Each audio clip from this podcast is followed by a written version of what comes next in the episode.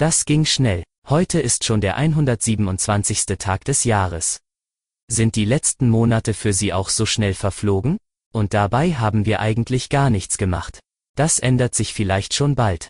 Im Schwerpunkt des Audiosnacks hören Sie heute mehr über die Öffnungspläne für den Tourismus in Mecklenburg-Vorpommern, vielleicht sogar schon an Pfingsten. Es ist Donnerstag um 5 Uhr. Ich wünsche einen guten Start in den Tag.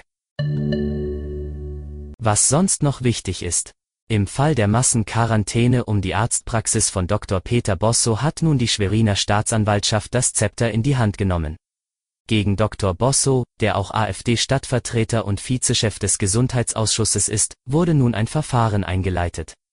Der Vorwurf lautet, Verstoß gegen das Infektionsschutzgesetz.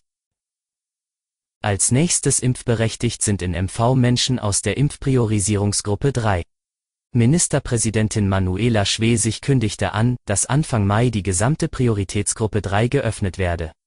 Dazu gehören über 60-Jährige und verschiedene Berufsgruppen. In den Impfzentren sollen Zweitimpfungen stattfinden, bei den 1700 Hausärzten im Land die Erstimpfungen. Impfberechtigte mit der Prio 3 können bereits Impftermine vereinbaren. Dazu sollten diese ihren Hausarzt kontaktieren. Zum Schwerpunkt. Die Corona-Schutzmaßnahmen haben Wirkung gezeigt, erzählte Staatskanzleichef Heiko Goy unserer Redaktion, bevor er gestern in die Beratung der Taskforce Tourismus ging. Zudem seien über 30 Prozent bereits einmal geimpft worden. Das ermögliche, den Tourismus in Modellregionen mit stabil niedriger Inzidenz bereits ab Pfingsten zuzulassen. Entsprechende Modellprojekte würden in der Taskforce Tourismus vorbereitet, erklärte Goy. Im Nachbarland Schleswig-Holstein gibt es bereits fünf solcher Modellversuche. Dort lautet die Regel, dass das jeweilige Projekt aufgegeben wird, wenn die Inzidenzen über 100 Neuinfektionen je 100.000 Einwohner in der Woche ansteigen.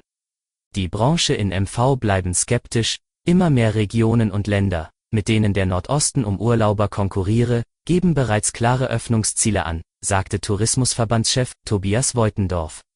Nach Ende des Lockdowns wolle man keine Modellregionen, sondern eine komplexe Öffnung im Land.